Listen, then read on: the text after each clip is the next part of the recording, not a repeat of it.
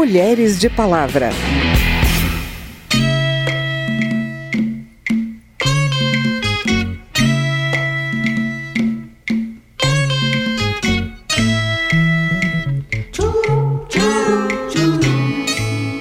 Na exposição de artes aberta no hall de entrada do teatro, havia 12 homens para apenas duas mulheres. Eu creio que esse desequilíbrio seria impensável nos dias de hoje, sobretudo se tratando de um evento que pretendia quebrar paradigmas. Atenção, ao dobrar uma esquina, uma alegria. Atenção, menina, você vem. Quantos anos você tem? Na arte, na política, no dia a dia, as mulheres vêm derrubando os limites impostos pela sociedade a direitos femininos. Um desses movimentos de luta por saúde e dignidade teve um desfecho no mês da mulher. Com forte articulação da bancada feminina, o Congresso Nacional derrubou um veto do presidente Bolsonaro ao projeto de lei que cria uma política pública para a distribuição de absorventes higiênicos. E a gente também aproveita o aniversário de 100 anos da Semana de Arte de 1922 para lançar um olhar sobre a participação das mulheres no movimento modernista que tomou força a partir do evento histórico em São Paulo e propôs uma nova forma de expressão na arte brasileira. Eu sou Vera Morgado e te convido a me acompanhar a partir de agora. Atenção, tudo é perigoso, tudo é divino, maravilhoso. Atenção para o refrão, uau, é preciso estar atento e forte. Não temos tempo de temer a morte. É tradição.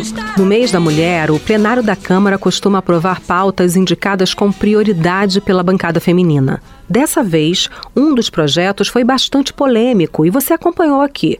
É uma história que começou no ano passado, com a aprovação no Congresso de um projeto que institui um programa de proteção e promoção da saúde menstrual. O texto tinha sido vetado na íntegra pelo presidente da República, que depois assinou um decreto prevendo a distribuição gratuita de absorventes e outros itens de higiene, mas com um alcance menor de mulheres do que o previsto no projeto de lei.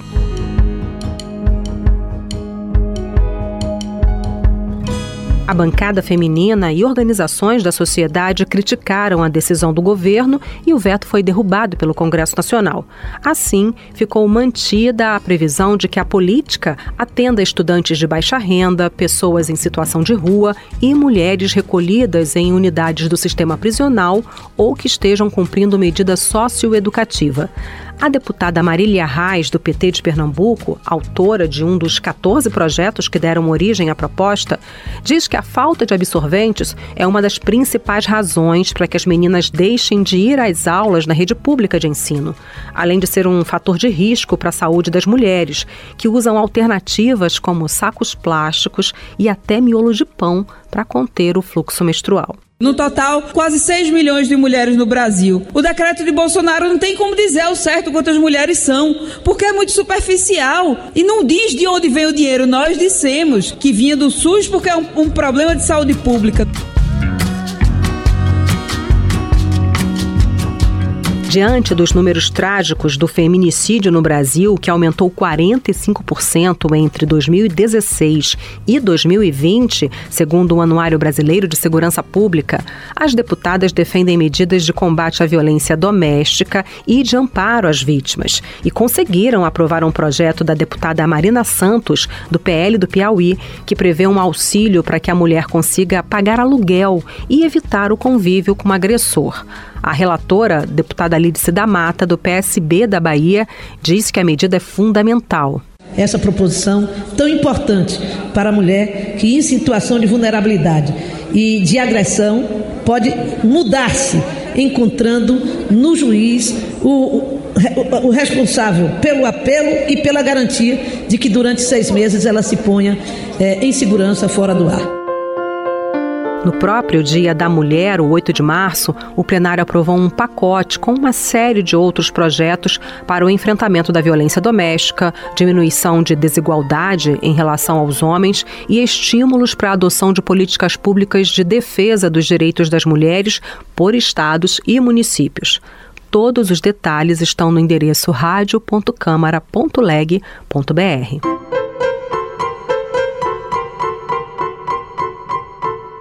2022 traz uma data cultural importante. É o aniversário de 100 anos da Semana de Arte Moderna. Com uma mostra de quase 100 obras de escultura, pintura e arquitetura, além de conferências, recital de poemas e apresentações musicais, o festival abriu espaço para o debate sobre a importância da formação de uma arte renovada e com características brasileiras. A Maria Amélia Eloy preparou para a gente uma dica de leitura sobre o tema.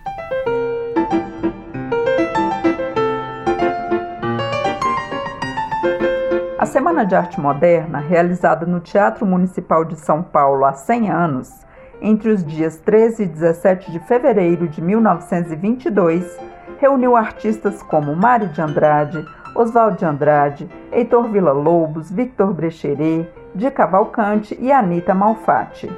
Para saber mais sobre esse evento que gerou tanta polêmica, inspirando artigos em jornais, manifestos e estudos, e marcando fortemente a cultura nacional, conversamos com a escritora e jornalista Márcia Camargos, que mora atualmente na França.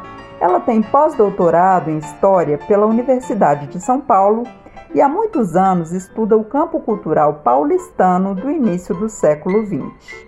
Entre outros livros, ela escreveu Semana de 22, Entre Vaias e Aplausos, que acaba de ser relançado pela editora Boitempo com novo prefácio e atualizações. Perguntei a Márcia Camargos se a história do movimento tem sido bem contada no Brasil na celebração deste centenário. É um prazer estar com vocês aqui na Rádio Câmara conversando no programa Mulheres de Palavra. De fato, eu participei de muitos debates e dei dezenas de entrevistas e eu senti eh, que todo mundo procurava entender o que, que foi a semana, avaliá-la assim de uma forma crítica, mas sem destruí-la nem tirar a sua importância. Então eu creio que ficou bem claro que a semana foi o estopim do que viria depois a ser conhecido como modernismo. Então, eh, esse movimento foi sendo construído aos poucos, depois do evento, no decorrer da década de 1920, por meio das revistas como Claxon, Terra Roxa e outras terras, e dos manifestos que surgiram para elaborar teoricamente e dar corpo ao modernismo. Foram apenas três meses entre as discussões iniciais e a sua realização.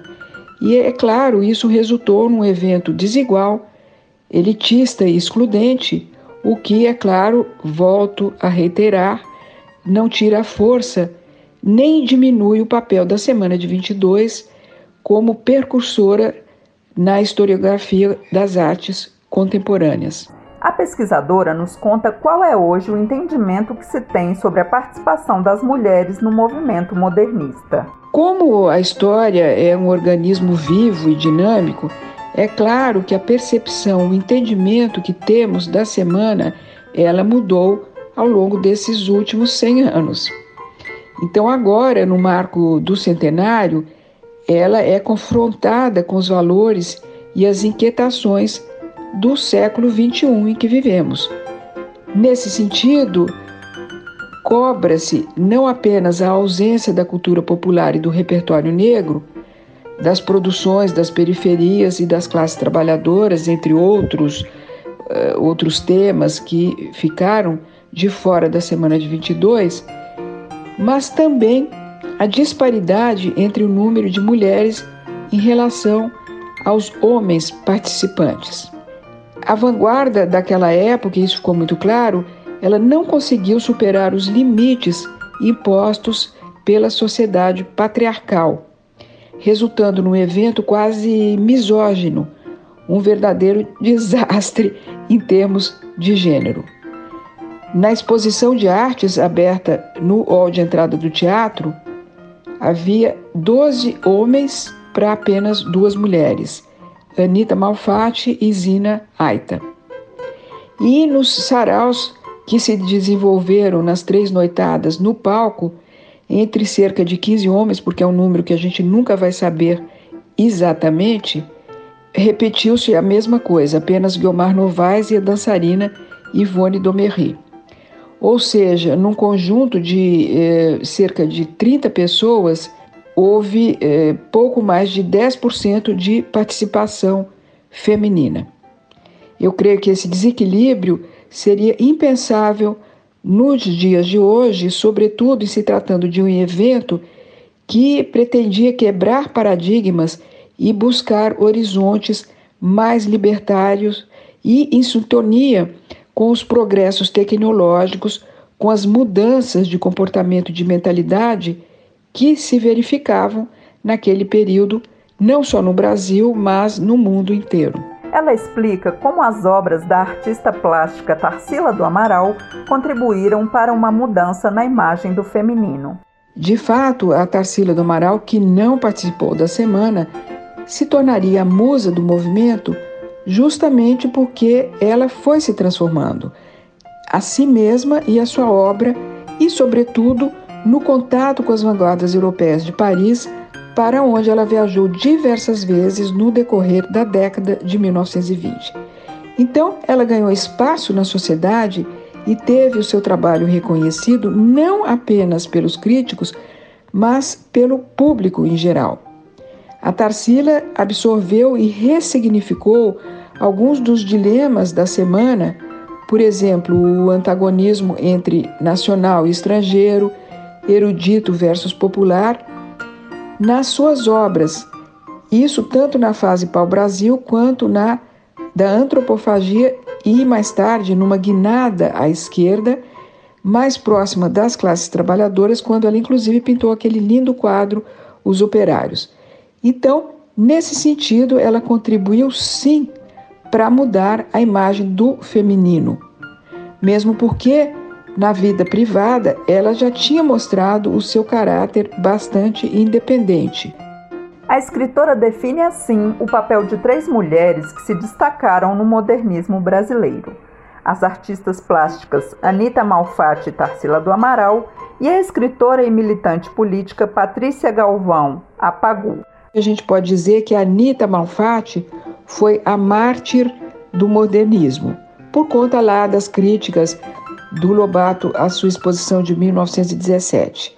Então, Anitta foi a mártir, Tarsila a musa e Pagu a verdadeira revolucionária do movimento. Lembrando então o livro da escritora Márcia Camargos, Semana de 22, Entre Vaias e Aplausos, foi relançado pela editora Boitempo neste centenário do evento. Atenção, ao dobrar uma esquina, uma alegria. Atenção, menina. E esse foi o Mulheres de Palavra. Nesse programa a gente ouviu a Gal Costa com a música Divino Maravilhoso, de Caetano Veloso e Gilberto Gil, e Atraente, de Chiquinha Gonzaga, no piano de Eudóxia de Barros. A produção foi de Cristiane Baker, reportagem de Antônio Vital e Maria Mereloy, trabalhos técnicos Newton Gomes.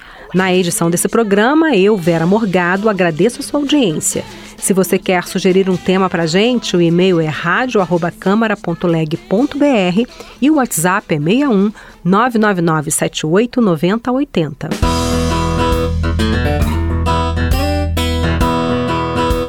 Mulheres de Palavra é produzido pela Rádio Câmara e transmitido pelas rádios parceiras em todo o Brasil, como a Rádio Cultura Rio Grandina, da cidade gaúcha de Rio Grande. Quer conferir outras edições do programa? Vai lá no site radio.câmara.leg.br ou no seu agregador de podcast preferido. Tchau, até a próxima.